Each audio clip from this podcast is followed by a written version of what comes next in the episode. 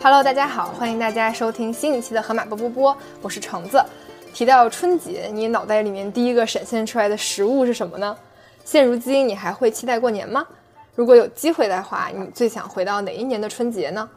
本期我们请到了一位和之前《河马波波波》的画风不太一样的嘉宾，是一位哲学系的教授，来和大家聊聊年味到底是什么样的味道。首先，我们先有请小伟老师来和大家打个招呼吧。 Hello，大家好，我是小伟，很高兴参加今天的播客。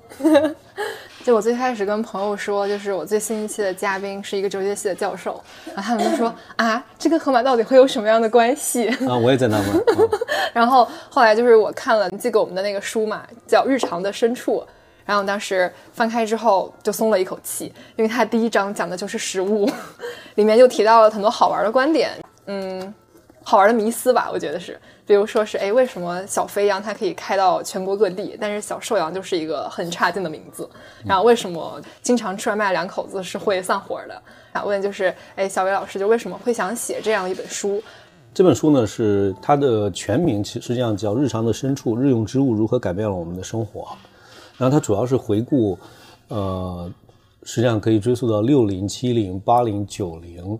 呃，当然也包括我们今天生活当中使用的各种各样的技术品了、比方说微信啊，那我们包括一些技术系统，比方说学校、啊、医院啊，呃，包括食物本身也是个技术系统。呃，就是研究也不叫研究吧，更多是观察，呃，观察我们曾经生活过往当中的各种各样的物品，嗯，是如何伴随我们生活，影响我们生活，调节我们生活，甚至于构造我们生活的，嗯嗯啊，是这样的一个一个呃日常的回顾，嗯嗯，但里面有一个小小的野心，就是，呃，想通过这本书呢，一方面来整理自己的过往，嗯，就去看待自己的人生啊、它是怎么用物建构起来的，同时也给大家提供一个视角去审查自己那些呃早已司空见惯的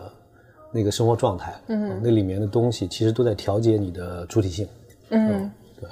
就是理所当然那些事情，他们不一定就是理所当然的。 对对，就是看出它的不寻常吧。嗯嗯。所以就是您认为，就是食物在你的生活里，或者说在大多数人的生活里，它是一个什么样的角色？呃，食物就是一个特别，呃，日常的东西， 甚至于我们都觉得它不是一个技术产品。嗯，啊，就说食物跟技术有什么关系？你说到技术，你可能是 AI 啊、原子弹啊、那个宇宙飞船啊。嗯呃，但如果我举个例子哈，就是有一次我问小朋友，我说食物是从哪儿来的？嗯那个小朋友就说食物是从冰箱来的， 因为他说我每天打开冰箱是吧，我里面就有食物里面就有食物，他就认为食物是从那儿来的，嗯，然后甚至于他会认为说食物是从手机上来的，手啊，因为你可以下单点。可以下来点东西，那他就认为这，他就觉得那个东西就是就是食物。然后你包括我们现在食物的整个的运输、呈现、种植，它其实都是现代化工业的产物。嗯对吧？你比如说，你去山东寿光，我们北方吃的很多蔬菜都是那儿产的。嗯，你去那儿调研，你就发现说那都是大棚，是吧？然后那个用的种子很多都是荷兰的，嗯啊，然后呃或者是孟山都的，然后它整个的这种灌溉、施肥、打药，全部都是现代工业。然后那个土地是作为现代工业的一个环节、一个要素，嗯，呈现出来的。它跟那个化肥、农药、运输、呃栽种、温控，然后土地，好懂啊，你这一系列。呃，我我非常了解。嗯，然后呢，所以，呃，他就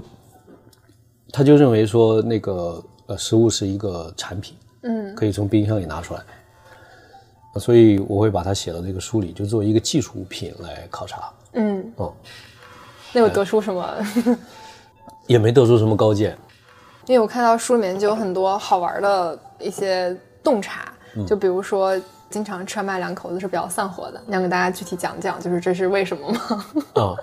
你你吃外卖吗？我吃 哦，但是你是一个人吃是吧？不是两口子一块儿吃。对，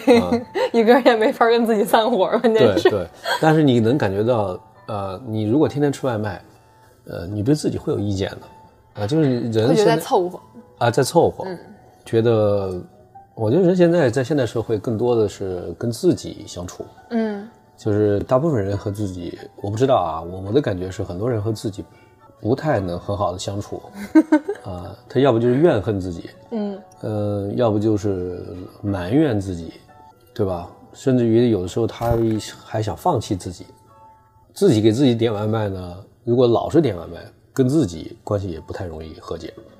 因为我们发现说做饭有一个治愈的效果，嗯，有很多，呃，反正我身边有一些同事到了中年的时候，他就去有一个女生，啊、她原来学的是哲学，后来她现在快四十嘛，然后她就去呃蓝带，嗯、一个厨师学校好像是，她去那儿正儿八经去那儿学习去了，她想做烘焙，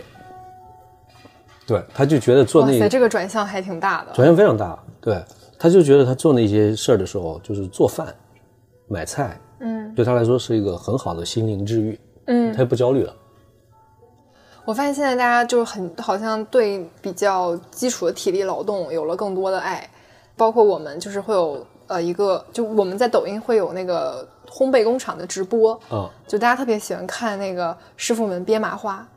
然后啊对会觉特得别那是一解个非压常理想的工作，对对就不用对动脑子，然后就完全是手上的活儿，但它会给你带来一些心流体验。对对对，就是那个心流在现代社会的工作当中很少了，嗯， 嗯，因为你你其实是不停的在，呃，在焦虑，不停的在被打断的状态，嗯，没有那种说心那个心手合一的这种状态就很少了，嗯。然后如果两口子，我觉得是这样的，就是，就是，就是两口子之间他不互相需要，他看不到对方的付出，可以自己点自己的外卖。 对，就是大家都不能够妥协凑合。然后比如说做饭呢，大家就得问一问你想吃什么呀？嗯，啊，不是说我就做我想吃的。嗯点外卖可以啊，我我我点我的，你点你的。嗯，做饭就得说，呃，都筹划，这两个人在一块要商量，嗯要妥协的，谁做饭谁刷碗啊，谁洗菜啊，嗯，对吧？谁摆桌子呀？啊、然后这个事儿他就要张罗要组织，那个里面可能会有争吵，呃，但是我觉得那个争吵可能是生活的一部分，就像我们父母那代人，他们经常吵，啊但是感情特别 稳定，嗯，有时候我都想劝他们离婚， 对。那人人家自己炒完就没人啥事家自儿嗯己了吵完就没啥事儿了。对对对，可能是因为天天点外卖，然后互相之间没有互相需要的地方。嗯嗯，嗯，对，那是一个看法啊，那个不代表是正确的看法啊，就是我个人的一个看法，个人的一个观察。 一个观察。嗯，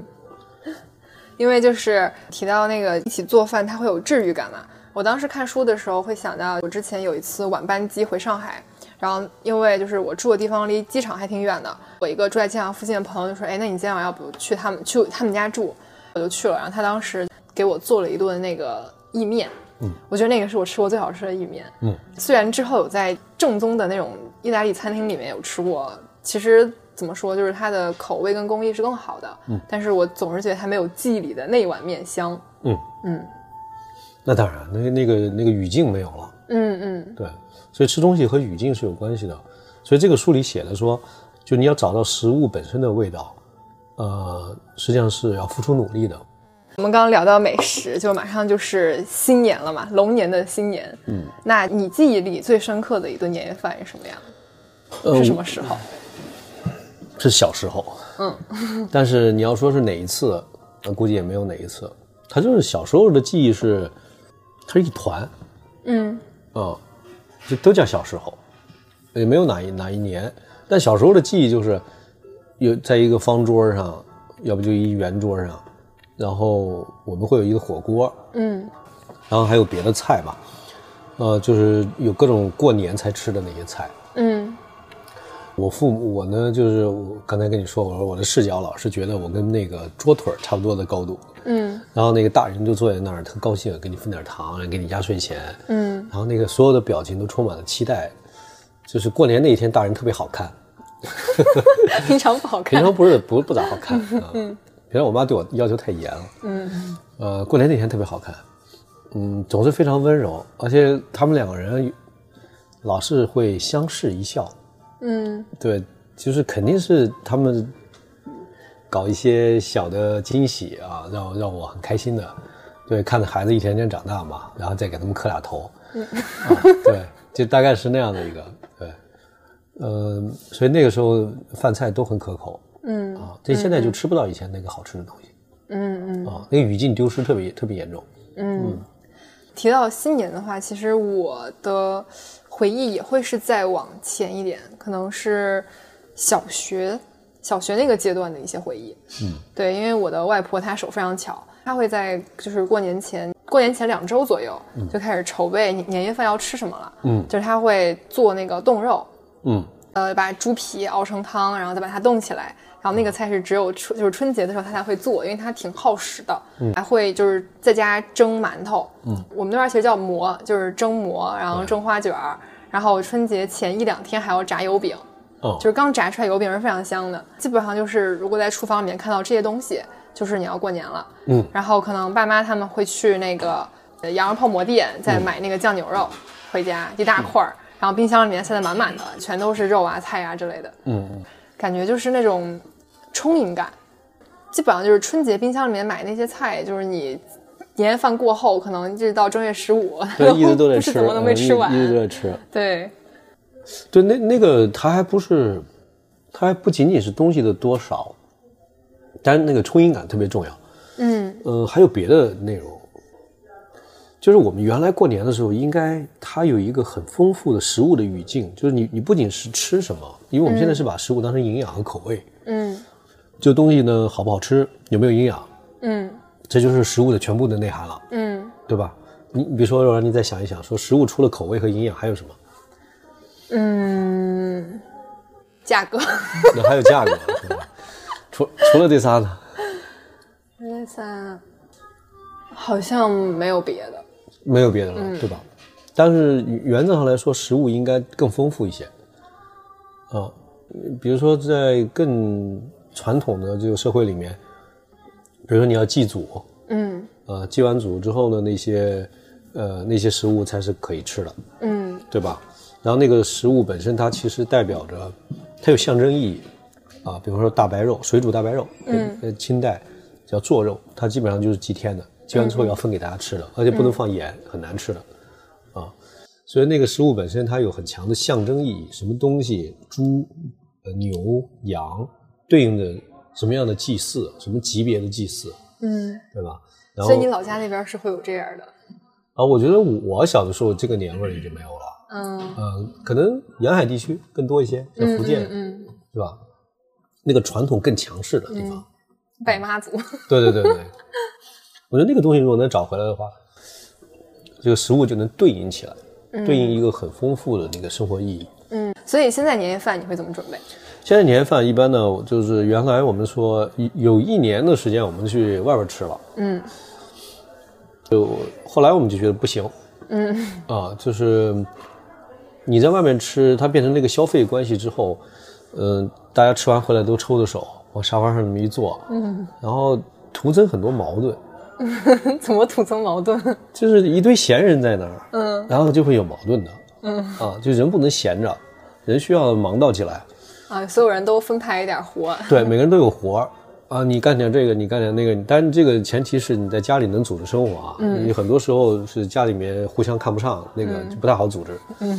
后来我们就说要要组织一下生活。嗯，然后去年吧，去年我就从网上订了一只烤乳猪。嗯，啊，然后烤乳猪是整只烤乳整只烤乳猪，然后我准备做一下，嗯，或者弄个烤箱给它烤一烤，嗯嗯，那个以失败而告终啊， 就做的特别难吃啊。但是我觉得那个努力，大家都围绕那个烤乳猪那个努力，大家特别兴奋，嗯，就每个人都很兴奋，嗯，啊，那个都来帮手啊，嗯，都期待那道菜啊。虽然那个菜不好吃，但是朋友圈没少发呀，嗯，啊，那个样子还是可以，嗯嗯， 对，我觉得那个大家更乐呵一些，嗯嗯嗯，啊，就是呃，老人也觉得说，哟，你看你小子也给大家做了点贡献嗯啊，你也挺在乎大家的，啊，是那个感觉，嗯，最起码自己动手了。动手了，而且很真诚，嗯尽管那个菜做的不好吃，呃，大家都能感觉得到，嗯嗯啊，觉得哦，我我在你心里是有位置的，嗯，就那个很重要，嗯。就那种家族连结感，在一顿饭里面突然间就有了。对你有没有过年没回去回家的这种情况？有一年，那有一年是在北京过的，那是怎么凄惨度过的？ 其实不是特别期待，当时就是呃，哦，当时是因本来是想就是在还是在北京上学的时候，哦当时是想回家，但是因为风控，嗯哦，那那回不这去个了，政策就是大年三十儿没能回去，是初初一一回去的。了，哦，那还行。对，还然后是回三去十了儿那天，那时候我还没有在盒马工作，但是我去了那个盒马买了火锅，因为我们当时不太会做饭，就买了火锅跟食跟一些就是配菜，然哦后回去煮了火锅，当时吃完就决定要去盒马 面试。可能会有一部分就是对这个品牌产生了好感。哦，对，就因为当你不会做饭的时候，在一个超市里面你能买到比较新鲜的食材，嗯就是火锅，那儿还买了烤鸡，凑了反正也是一桌菜，然后当那时挺好，也那也挺乐呵，对，那挺呵。乐呵的，那还是一个挺好的体验。对对，然后初一就回家了嘛，然后对回家之后就过上了，锦衣玉食的生活 对锦衣玉食。就他们不都是说，就是比如年轻人在外地工作，就属于那种你的精神世界是一百分，然后你的物质生活是二十分，嗯，然后回家可能就是你的物质生活是一百分，精神世界是二十分。哦，我以为你要说零分，嗯 还有那么一点点。 然后，呃，去年是因为大家生病嘛，然后就是在家里过了一个很小的小家庭的年。对，嗯去年比较特殊，然后去年吃的也就会样式稍微少一些，因为确实人少的话，他是吃不了那么多的。对对，没错，嗯，然后会觉得，其实大家就是一大家的不聚在一起，年味儿会淡。那当然，嗯，过年他得有一些大家可以聊的，嗯，然后呢，而且你不能这些人不能天天见，嗯，天天见很烦的，对，人际关系会造成压力的，嗯，但是呢，一年见一次呢就特别亲切，嗯，然后互相打听打听，嗯，然后就一就可以过很长时间了。嗯，对，然后一边吃一边聊啊，嗯，但是你你要是让我是不是愿意回到过去这种，呃，其实我挺犹豫的啊，因为这个书其实也不是怀旧的书，嗯， 《日常深处》这个书写的时候，我我说大家其实真的想回到过去吗？嗯，就比方说我的父母，包括我有时候说想回到过去，呃，假如有一个按钮，一摁我就可以回到过去，我愿不愿意？嗯，百分之百不愿意。啊，我的父母，我也可以替他们说百分之百不愿意。嗯，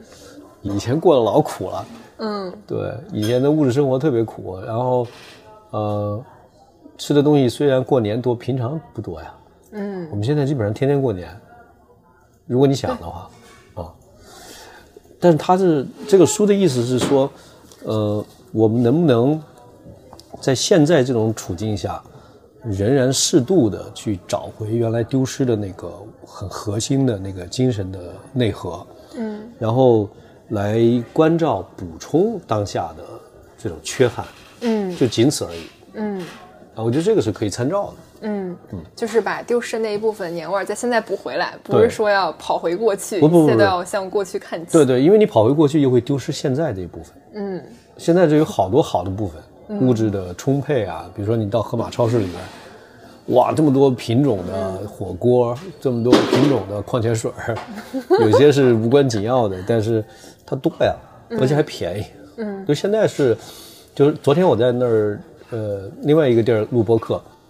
就说，哎，我们老说消费降级，嗯其实我们对于大部分人来说是消费升级的，就是降级的是就中产会说降级了。嗯那个大部分人，你想中国有这么多人是一个月两千块钱都没有，那整个改革开放这几十年来，其实每个人的生活用很少的钱，现在可以买到的东西比以前要种类丰富的多。嗯因为你上拼多多很多东西，小满足是很容易满足的，嗯嗯对吧？嗯对，所以我觉得要回到过去会丢失现在。那如果只有现在，不参照过去，也会丢失曾经那些很重要的东西。嗯，那个哲学的味道立马就有了，啊，这 这个就哲学了啊！那我给你多整点儿。 多整点儿，直接来一点隐语。嗯， 是这样。我我我刚才也在想，就是如果让我回到过去的话，我觉得我回到过去其实变化不太大， 只是说领压岁钱会更加的心安理得。啊，没错儿，那比如说是你现在在高校工作，嗯然后你过年回家的时候，可能会有亲戚会问你，哎，就是有没有什么对于小孩儿啊，他的那个什么学校的教育规划之类的这种问题抛给你的时候，你一般会怎么样回答你的亲戚们？呃，我一般就说听孩子的，要要先观察一下孩子是一个什么状态，嗯就是先看是什么，嗯然后再琢磨可以是什么。嗯对，呃，如果每个人其实生下来他都是有自己天分的嗯啊、不管他的形象、气质、头脑，就每个人其实都带着饭票的。嗯，对，绝对是这 天样。生带着自己的天生带着饭饭票，你就能观察到，那学生和学生之间差距其实挺大的。嗯呃，会就是会，一点就通，你没说呢，他就会了。嗯啊，有的就是你说两句，他立刻就能 get 到那个；有的你说了他不明白，但是别的地儿他特明白。嗯，就因是材施 教。对人人差距挺大的。嗯呃，我这不是智力的差距，而是兴趣的差距。差距、有的他敏感，有的不敏感。嗯所以你有什么建议，你只能说看孩子，嗯先看。现在主要问题是家长没有耐心观察孩子，对吧？他他马上就想把自己的理想给套在那儿，嗯他不介意你是什么，嗯，对吧？那个挺麻烦。那就是一般，如果你看到哎，他们其实还是想把自己的理想套在孩子身上的时候，你会就是怎么样去跟他们沟通？那个就不如沟果通了。对，如果是我自己特别亲近的亲戚的话，嗯我一定说他们，我会变得非常难 看。对你刚刚说过年的时候，父母都非常的好看，对对对，现在轮到我难看的时候 了，自己啊对变，成那个男因为看我人已经比左腿儿高了，你知道吧？嗯一定是站在呃中间扮演那个很不好看的角 色啊，因为你要捍卫孩子他他的空间，你必须让他长起来。嗯你很快的把他都插进去了，他所有的事情你都在给他操作，对孩子是很不尊重的。嗯，对，就是教育工作者自己养孩子的一些个方法论的分享。那张我的语气是最强烈的，嗯，呃，就跟谈吃的那一节很不一样。很不一样。谈吃那一节是温情脉脉的，嗯啊，咱们逛超市嘛，去河马买东西，是吧嗯，那个，呃，我父母想吃什么，你们买你们爱吃的，嗯我想吃什么，我买我爱吃的，咱们再拼一桌得了。嗯教育这个事儿可不是啊，嗯你说我父母按照他的方式去管我的孩子，然后呢，我再按按照我的方式去管孩子，孩子就懵了，嗯因为这个两个不能对接，他必须要一条杆儿插到底，嗯要有统一性。比方说，我举个例子哈，我孩子回来做作业，然后他遇到问题的时候，他就会问我的父母，嗯然后我妈就说：“这题你都不会吗？来，我告诉你啊，咔给解了。嗯”然后还问孩子懂不懂，他说懂了啊，懂了，他就把答案抄上，然后完了。嗯，下次又不会了。 对他可能下次会，嗯但他是机械性的会，就是说他会复刻当年告诉他的那个东西，但是他对那个问题本身的兴趣消失了，他对答案的兴趣增强了，嗯，这是最糟糕的。就是数学最重要，呃不以数学为例啊，嗯数学最重要的是他对数学本身嗯有有保持直觉和兴趣，而不是对算出结果本身保持结保持兴趣。嗯如果他只对结果感兴趣，他读数学干嘛？嗯，他读物理也行。对，这很糟糕的事儿就是，你你比如说我我呃你要做个美食家对吧？嗯就回到吃这件事儿上说，说有一个人他吃东西，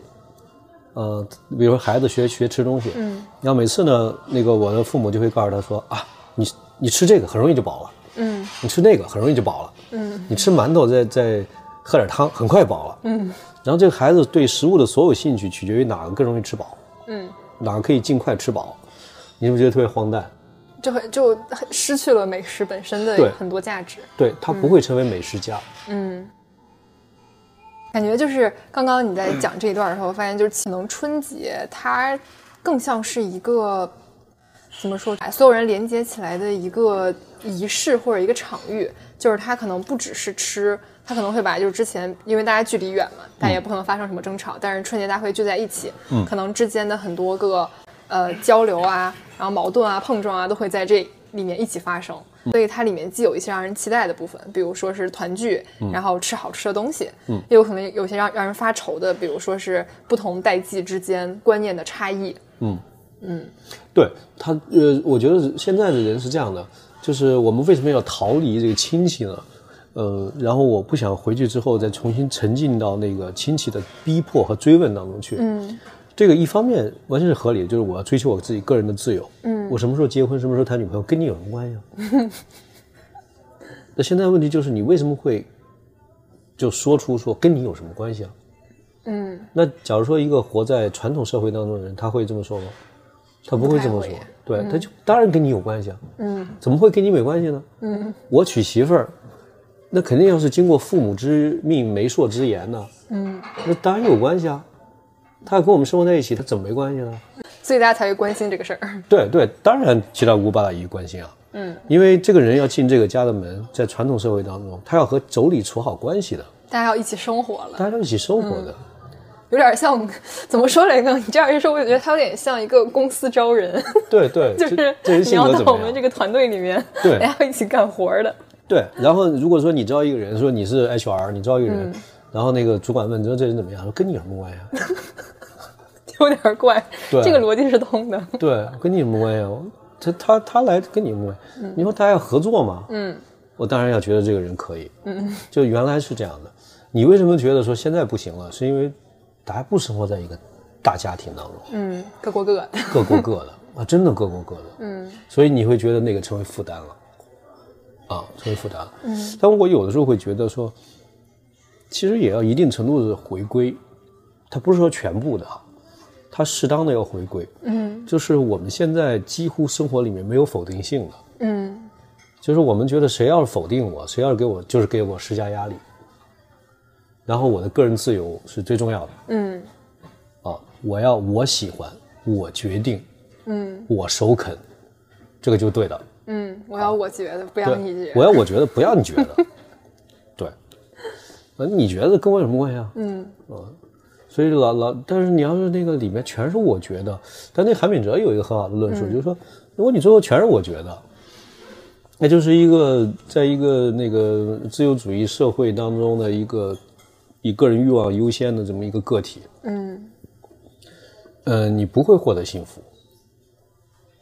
啊，就是你你在这不停的否定，不不停的肯定自己啊，拒绝一切否定性和他者性的过程当中，嗯，呃，你会，其实你的通过实践你就知道，你很多时候也很痛苦，嗯，会孤独吧？我觉得应该会孤独，嗯，然后呢，会陷入一种按照韩炳哲的说法啊，嗯，会陷入一种呃自恋，啊，就出现一种自恋社会，因为你实际上没有爱欲，嗯没有爱欲意味着你的眼里没有别人，爱欲是超越性的，爱欲是可以拯救自恋的。嗯当你这个爱不是简单是爱情的爱啊，爱欲指的，比如说一个母亲对孩子的爱也是爱欲，那爱欲就是指向他人，嗯，情感的连接。对，指向他人，就意义是建构在他人身上，就、然后再反射到自己身上。我的意义在于为你，这个是爱欲。嗯就像一个母亲可以为了孩子放弃一切，她为什么可以拯救这个自恋呢？就是按照那个韩的观察说，自恋会导致抑郁，嗯，就抑郁源自自恋，过度关注自己。嗯，那比如说一个我经常举的例子，说一个一个生活在底层乡村的农呃一个母亲，啊、她的丈夫毒打她，嗯她又是个嫁过来的人，没有亲属的支持，嗯她能活下来的理由是生了孩子，她对孩子的爱欲保存了她，否则她就是想说，我这何苦来？那我一了百了吧一。了百了吧。嗯，对，很多时候是这样的，就是当你过度沉浸呃个人欲望的时候，你会陷入自恋，自恋呢会导致抑郁。当然，这不是一个单呃简单的单线条的关系啊，那嗯它当有然一些相嗯关性。有些相 关性，对韩炳哲会讲的简单一些啊、我觉得还是有一定道理。嗯，那比如说，如果现在就是年轻人回家面对就是来自于七大姑八大姨的，比如哎什么时候谈恋爱，什么时候结婚，嗯然后工资多少啊这种话题的时候，你会有什么样的一些方法的分享？我我现在他们不怎么说我了，因为我、 我不怎嗯你么回去已经完成了啊，我也没有完成啊。我主要是不怎么回去。嗯，我要回去，他们一定也会问。嗯，他会有别的，就是你你不管完成到什么状态，他会有更高的要求。嗯，啊，我以前是强烈抵触的，以前会就呲儿他，现在不会了。嗯就对是别呲儿，但别是呲儿就是糊弄过去，对，可以糊弄。啊就是说一堆话，听君一席话，如听一席话就可以对了。对对对对，对这糊弄这是特别好的态度啊，既尊重了你，但但又把你那些问题挡回去了。嗯，对。就刚刚聊，比如说是一些过年里面会会让大家觉得有有一些矛盾的话题，那我们就绕回到就是过年吃什么这个，嗯，这个让人开心点儿的话题，嗯，就比如说现在马上也要到今年的新年了嘛，嗯，就是今年你会准备什么样的年夜饭？呃，我正在筹划今年的年夜饭啊，就是准备呢还是在家里吃，嗯然后呢，我还是按照往年的计划是每个人露一手嗯啊。我呢一般都会弄一个海鲜，或者是弄一个大菜，嗯，就是我今年是烤乳猪，去年是烤乳猪，今年呢我在想，呃，有一年我们弄的是帝王蟹嗯啊，就是一个桌上有一个重点的菜吧，嗯啊，但是那个都是提前买好的，很便宜也不贵啊。今年可能想让小朋友也做 个菜，小朋友可以做什么菜？对，让他们想一想嗯，啊，参与进来，挺好的。那就最好状态了。嗯，哎，就是前两前两周，就是一月八号嗯的晚上，我们当时做了一场，就是因为在在上海，所以没有邀请您。 哦，对，就是有一个那个年菜的试吃。嗯对，就今年今年过年，盒马就出了很多新的花样。嗯今年比如说有出那个芝士或者蒜蓉口味的那个帝王蟹腿，它是做好听的。着不错呀。对，因为就是帝王蟹，它其实在家挺难处理的。嗯你之前自己做的时候，你是怎么弄？我就直接蒸了一下，啊，你直接蒸了一下。对，直接蒸 了一下，这没有很难处理啊。按照就是因为因为采购他们会比较的较真嘛，嗯然后他们会就那那天晚上我听到的是，比如帝王蟹腿，它其实那个盐在帝王蟹腿的各个部位的分布是不太一样的。哦就如果你极致讲究口感的话，就是你直接一锅蒸，它是不行的它其实盐度是分布不均匀的，你可能一口咸一口淡。对，然后 他们今年就在前期就把那个盐度做了处理，调了一些味道，就是蒜蓉或者是芝士的，就可以哦就让他们把那个腿都切下来，切成了两半儿。就是你这样的话，你就可以直接把那个东西买回去，然后你可以烤，你也可以蒸，端回去就可以吃。哦，芝士肯定好吃，对然啊后还会有那个，呃，因为今年是龙年嘛，啊就出了一 些就是名字里面带一些龙年吉祥话的，哦，比 方说呢，有一个是豉汁蒸盘龙鳗，啊，盘龙鳗是什么什么东西？就是鳗鱼嘛。对，对跟那种之前大家吃那种日式的那种鳗鱼不太一样，啊那个一般都是它切豉汁儿薄的片嘛，对然后它这个就是把那个鱼，因为它鱼是圆圆的，嗯然后盘了一圈，然后剁哦成那种小小的一道，呃，就是一块儿一块儿的，这就个看听起来很着也像一个好盘吃龙。。对，它我觉得更更加贴合龙这个主题，那这个也是年菜。这也是年菜，那天晚上也试吃了。哎，这个挺有意思，豉汁儿的鳗鱼会好吃吗？它主要是那个样子挺适合过年端上桌的。那只鳗鱼多少钱？你也很在乎价格呀，刚刚那那个当然，因为我们也没挣多少 钱嘛，就属于价格敏感型客户。价格九十九元每份，嗯，它是一只完整的，就是那回是家自很己蒸地道啊一蒸了。。嗯，可以可以可以可以，这个看着不错。然后那天试吃的时候，其实挺出乎意料嗯的，就是我们本来以为这些大菜会获得更多的星，嗯，但是其实有有那么几个就是今年新出的小菜，其实跟大菜是一起平分秋色的。比方说，比方说有两个吧，就我记忆比较深，一个是炸带鱼，嗯就它其实是件特别特别日常的一个对，炸带鱼的就嗯东西。天天吃的东西。对，那天晚上的试吃它是会发那个小红花的，哦就每个人他有十票，嗯就你可以投给你觉得就是你最想让它上市的那一款那个年菜，哦、OK，然后大家投给了炸带鱼。首先它是炸的很酥嗯脆，但是就是很多人那天晚上吃完这道菜会跟我们说，他觉得自己过年了。我觉得是那个哦菜可背能后嗯是对背后的故事。对，他会嗯想到就是他家里，就是他可能跟家里面的味道是比较相似的。然后，嗯，对，对，这个是一个那天晚上会觉得有一点点被触动到的一个一个小小的点。对对。然后对第二个是那天晚上还有一个迷你八宝饭也很多票，哦，八宝饭，对八八宝宝饭饭很好吃啊。嗯。因为传统八宝饭是那种，比如一个自自己家蒸嘛，就是对米饭上面可能有什么葡萄干、蔓越莓对对干，对然后坚各果，种干果对，嗯盘一盘。哦然后今年出了一个是是芋泥夹心的，还有一个是椰蓉味道的，就很哦像甜品。对，这个想想都应该很好吃。对，就是它很符合 就是当下烘焙市对，场比较对流行的那种口味。它有点西化了。对这对个对对就对对。然后它小小一份，它可能因为传统八宝饭就是一大碗嘛，对就是可能一人加一筷子，年年夜饭当天晚上那哎对对一顿对也是吃没不错完没的错。然后今年出了那个小小的，它其实两筷子基本上就解决就吃完了很小很小，就跟蛋挞似的那种大小的八宝饭。哦，，对，这个河马还是有一些这个创造性的。有一些脑洞， 对对对对今年过年前也可以带两道菜回 去。对。所以对于今年春节，你有什么样的期待？今年春节我的期待就是把年夜饭做好，嗯， 啊，把每个人伺候一个大好菜，对，然后呢，每个人平平安安的，嗯，然后健健康康的，然后还能够保持一个对未来的乐观的、充满希望的一个心境。嗯啊，这个比什么都好。哦哇，心境， 对对，因为这几年大家有点沮丧啊，嗯，但希望能够这个呃心境调整一下，大家都开心点儿，大家都开心点儿，应该嗯有一个新的开始，有个新的开始年。嗯对，嗯我每年到上半年就非常的亢奋，因为我的农历生日是在腊月中旬，啊然后基本上就是从一月一开始，我是先跨年，哦跨那个、就是全世界一起跨的那个一月一的新年，嗯，然后跨完之后开始过农历生日，嗯农历生日过完开始过阳历生日，嗯，阳历生日过完开始过春节，就是每年有四次新的开始， 所以我感觉我整个上半年都在开始，多幸福 啊！这么多好事儿，对，是还挺好的。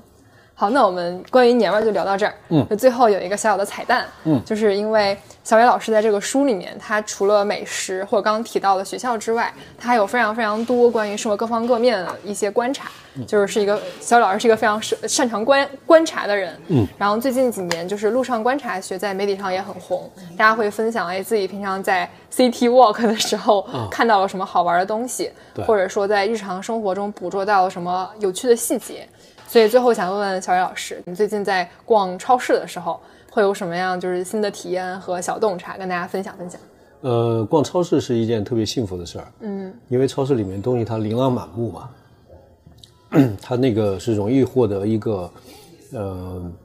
就是感觉自己非常富足的这种感觉，因为现在超市的东西它不是特别贵，相对来说啊， 我都能买得起，都 对，可尤以其我挑。 对，尤其是主食那一块儿，嗯，那个米、面、粮、油、嗯绿豆、花生，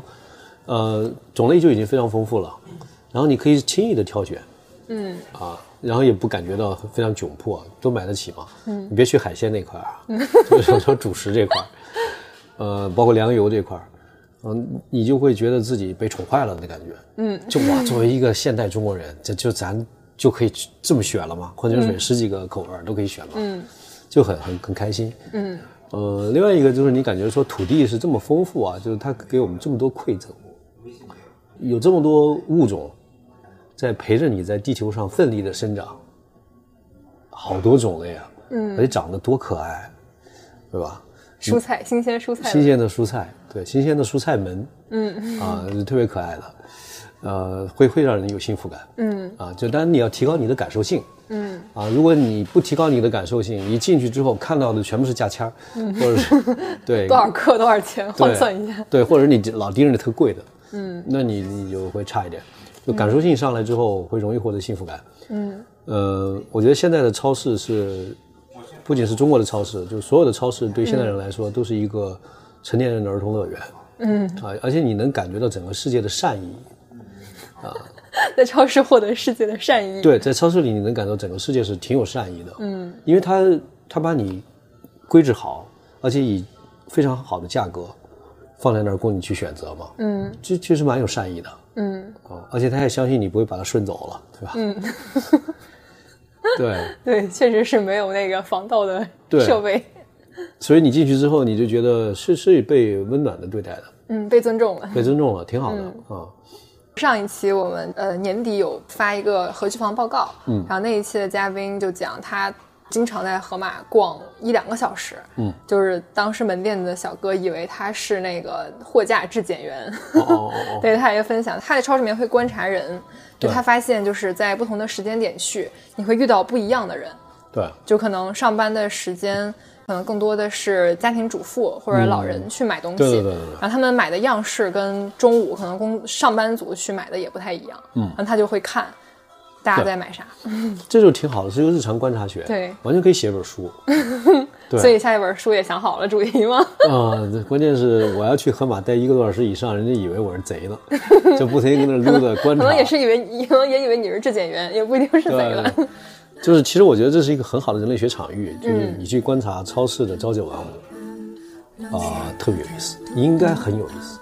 好，嗯那我们本期就先聊到这儿。好的，好，那就提前祝大家龙年新春快乐！嗯，龙年快乐，谢谢大家的时间，谢谢大家收听，那我们年后再见，拜拜。拜拜。新鲜让生活更美妙。鲜美生活有你有我和马先生给我拥抱，